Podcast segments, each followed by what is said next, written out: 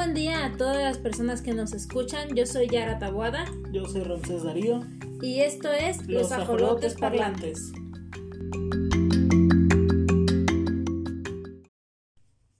Muy buen día, banda Jolota. Espero que hayan tenido una muy buena semana y un buen inicio de fin de semana. El día de hoy vamos a hablar sobre la película Un espía y medio, dirigida por Rosen Marshall Thorber y protagonizada por Kevin Hart y Dwayne Johnson La Roca. Esta película trata de un agente de la CIA que solía sufrir acoso escolar que se encuentra con sus compañeros en una reunión de antiguos alumnos, aunque ahora él es musculoso y fuerte. Allí recluta al que era el chico más popular de la escuela, quien ahora tiene una vida monótona y predecible, para que le ayude en una peligrosa misión en la que ambos tendrán que arriesgarlo todo. Esta película se encuentra en Netflix.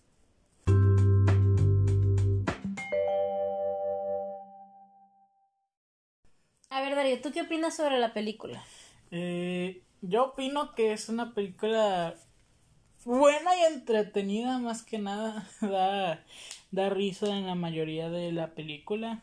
La mayoría se intenta. La mayoría. La película se intenta dar. Se intenta dar sus momentos serios, pero pues. Con Kevin Hart la rock y la Roca juntos en la película, como que no da mucho de de seriedad, o más risa que otra cosa, porque pues el guion fue así, fue hecho así para, para entretener más que para poner momentos serios. Y aparte me gusta cómo toman eh, el tema de que de que el gordo se convirtió en la roca, o sea, es como si fuera una parodia de, de las películas esas de acción. Porque la cuando la roca cuando la roca porque la roca es, el gordo. O sea, usan efectos especiales para convertir a la roca en gordo al principio de la película. Y luego ya está la roca toda mamada y todo eso. Pero sigue eh, actuando como si fuera una persona tímida. Y ponen. Y ponen al abusivo de, de este güey. Eh, lo ponen como. Como un tipo que nunca. que nunca cambió y se siente bien. Y se siente bien al hacerle la maldad solo por ser gordo. Y me gustó mucho que al final la roca le hubiese un madrazo en, toda la cara a ese güey. Me gustó un montón. ¿Y tú? Pues mira, yo también me gustó que la roca haya golpeado al, al bully. Pero yo sí noté que Kevin Hart tenía muchos momentos de seriedad. O sea, lo que pasa es que como, como es una película chistosa, es una película de comedia, no nos damos cuenta pero me, me puse a ver cómo actuaba él y hay momentos en los que tiene mucho miedo, el actor tiene miedo. La escena, como es una escena cómica, pues no se ve como de terror, pero yo creo que si le quitáramos la musicalización de acción y los gestos de la roca y las frases chistosas, Kevin Hart sí actúa como rehén, sí actúa como alguien que está siendo obligado a trabajar con el, con el otro que se espía. También, pues igual me gustó como eh, La Roca, no me acuerdo el nombre del personaje, a Bob, Bob, Stone, que era su personaje de espía. Sí me gustó que él siguiera siendo una persona tímida porque al final de cuentas la realidad es que puedes pasar de ser un gordito tímido a ser un musculoso tímido. Porque al final de cuentas todas esas interacciones que no tuviste, toda la socialización que, que no tuviste por ser alguien tímido o alguien rechazado, no se te va a dar mágicamente con que tengas músculos. Y él, a pesar de ser un espía y a pesar de ser un agente, pues no sé si malvado o bueno, aún así seguía siendo una persona muy inocente. Y una persona que incluso entre sus colegas espías era excluido, porque tenemos al, al tejón negro, que dice que había matado a su a su compañero, cuando al final no, al final el compañero que era el tejón negro había fingido su muerte. Y entonces hay una parte donde el tejón negro le dice a, a Kevin Hart, al personaje de Kevin Hart, que no recuerdo, ah, ¿cómo Golden Jet. Al Golden Jet. Bueno, no sé, ese no es su nombre, pero es un apodo que le pusieron, pues. Calvin. Calvin. Le dice a Calvin, ¿sabes por qué Bob no podría ser el tejón negro? Porque es muy débil. O sea, toda la película, a pesar de que La Roca es un hombre grandote, fuerte, fornido, etcétera, a pesar de todo eso, siempre, siempre lo pusieron como alguien débil, como de un corazón muy blandito. Y me gusta mucho que le den esos papeles a La Roca porque le quedan muy bien. O sea, y a mí se me hace que La Roca, dejándonos de la película, a mí se me hace que La Roca debe ser una persona tan, no sé si sentimental o cómo decirlo, pero a mí se me hace que debe ser una persona muy linda. Porque por algo le dan esos papeles, o le sale muy bien ser lindo, quién sabe. Eh, me gustó, me gustó la escena donde le pega al bully.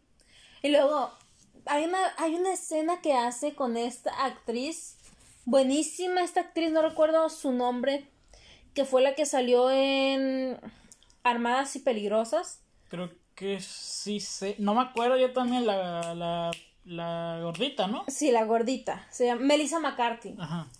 Eh, sale Melissa McCarthy y sale nomás un minuto. Pero sale besando a la roca en el único minuto que sale. Y yo dije, no manches. O sea, imagínate salir un minuto en una película y que te toque salir besando a la roca. Y dije, no manches. Y luego aparte, o sea, la roca besó a, a Melissa McCarthy, que es una chingonería, no es de las más famosas del mundo. Actúa súper bien. O sea, es, o sea, imagínate, eran dos, yo dije, ¿quién tendrá más suerte? ¿La Roca besando a Melissa o Melissa besando a La Roca? Yo digo que Melissa besando a La Roca porque sí, ella es muy famosa, pero La Roca debutó mucho antes que ella. Según yo, eh, La Roca debutó mucho antes que ella. Pues La Roca es, según yo, es famoso de hace poco tiempo, de hace unos 15 años para acá. Mm. Melissa McCarthy, según yo, debutó como... Porque La Roca era de la WWE. Sí. No debutó directamente como actor de películas. Melissa McCarthy, sí. Bueno, no sé. Pero yo dije, este beso, este beso es un capricho del director. Y yo también, si yo fuera director, yo también me hubiera dado ese capricho, la verdad. ¿Por qué? Porque, no sé, eso se me hace que, no sé, se me, me, impresionó mucho. Que, en el, que fue de los momentos más épicos de, bueno, para mí, de la película. Luego también me llamó mucho la atención cómo Calvin cree que él es fracasado.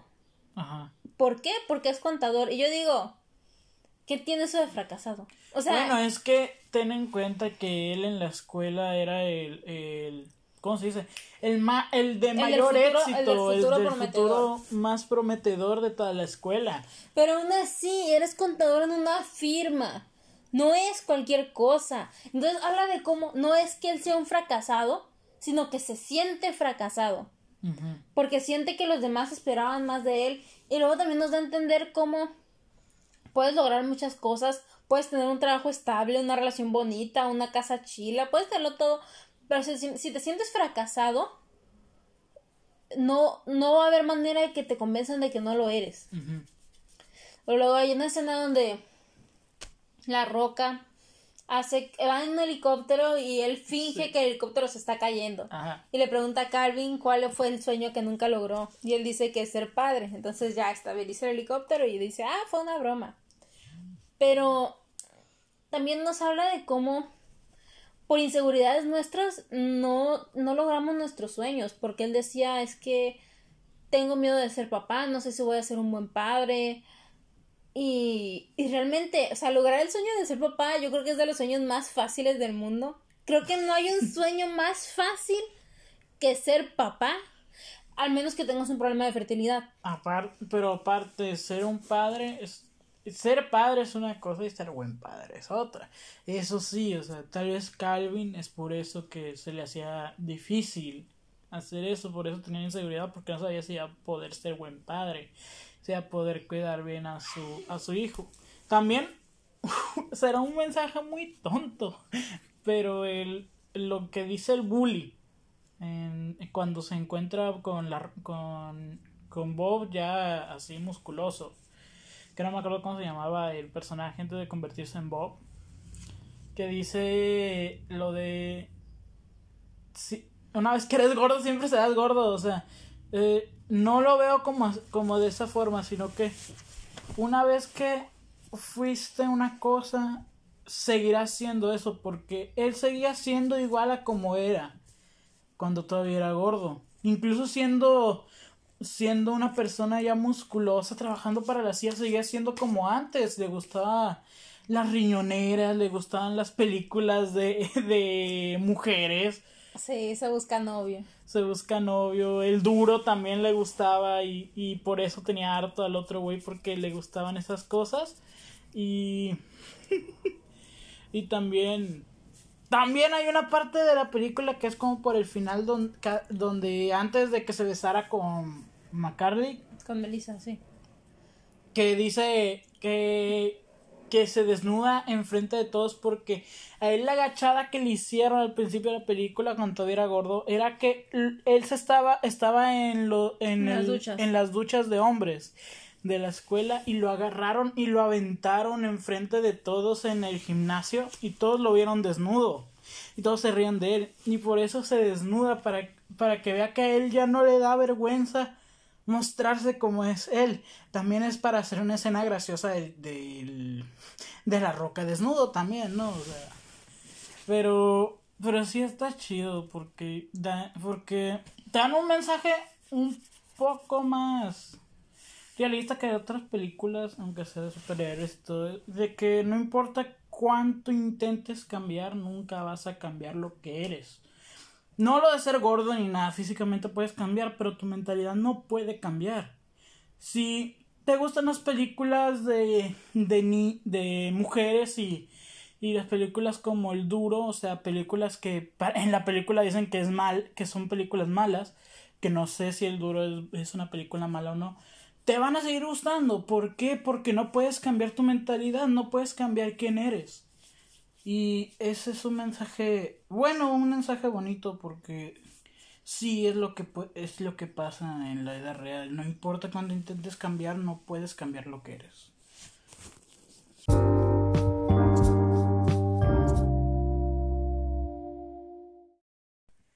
Bueno, Yara, ¿tú recomendarías esta película? Sí la recomendaría. La recomiendo, pues para es una película para toda la familia. O sea, si viene uno que otro chiste explícito, bueno, no explícito. Bueno, sí, yo creo que, no sé si es calificación B, pero yo sí lo recomiendo para toda la familia. No viene nada ni muy morboso, a lo mucho una escena donde dice, ay, mira la evidencia de lo que quedó de, de Chris, no recuerdo cómo se llamaba el, cuerpo. Y dice, esto es pornografía y ya, y se ríen y ya, todo, todo pasa. Pero se me hace en sí una película familiar. Está padre, creo que tiene un buen mensaje. Y como película cómica, yo le doy un. Un 10, un 9.5. Un 9.5 porque si la comparo a otras películas cómicas, y no sé, es que no sé si darle el 10. Pero si 9.5 y quien lo quiera lo redondea a 10. ¿Y tú? Yo la recomendaría más que nada por ver a La Roca haciendo, haciendo un papel diferente al tipo de papeles que tiene. Porque sí, sigue teniendo su, el papel que siempre tiene de, de tipo duro, que invencible y la chingada. Pero a la vez no porque hay varias partes donde a la roca se, se, le, se le está venciendo y pide ayuda de los demás. Y pues se ve chido como la roca finge, finge ser un, una persona que era gorda y ya no sigue siendo una persona tímida. Y también a Kevin Hart, Kevin Hart le pone la comedia mucho mejor a la, a la película porque esa parte donde dices lo de lo del porno pues se me hace que eso fue más que nada una improvisación, porque en esa parte todavía no se puede ver la, la pantalla de la tablet y el y solamente se la mostraron y Kevin Hart tal vez improvisó y dijo, esto es porno. Ay, no manches. Entonces, sí, Kevin Hart sí agrega mucha comedia, aparte de las escenas que ya había puesto el director de comedia. Y yo le recomiendo, yo le pondría un 8, porque está buena, pero no puedo. Pero 10 para mí sería mi favorita. 10 para mí sería una de mis favoritas. Que entrara en, en las mejores que he visto en mi vida. ¿Sabes qué? Yo sí le voy a poner el 10. Cambio mi calificación y le voy a poner un 10. Porque yo casi no miro películas de comedia. Y esta la miré tres veces. Si no fueron 10, lo hubiera visto nomás una. Entonces yo 10, tú te quedas con 8. Bueno, esa es nuestra calificación y pues sí, la recomendamos altamente. Bueno, banda Jolota, eso ha sido todo por el podcast de hoy.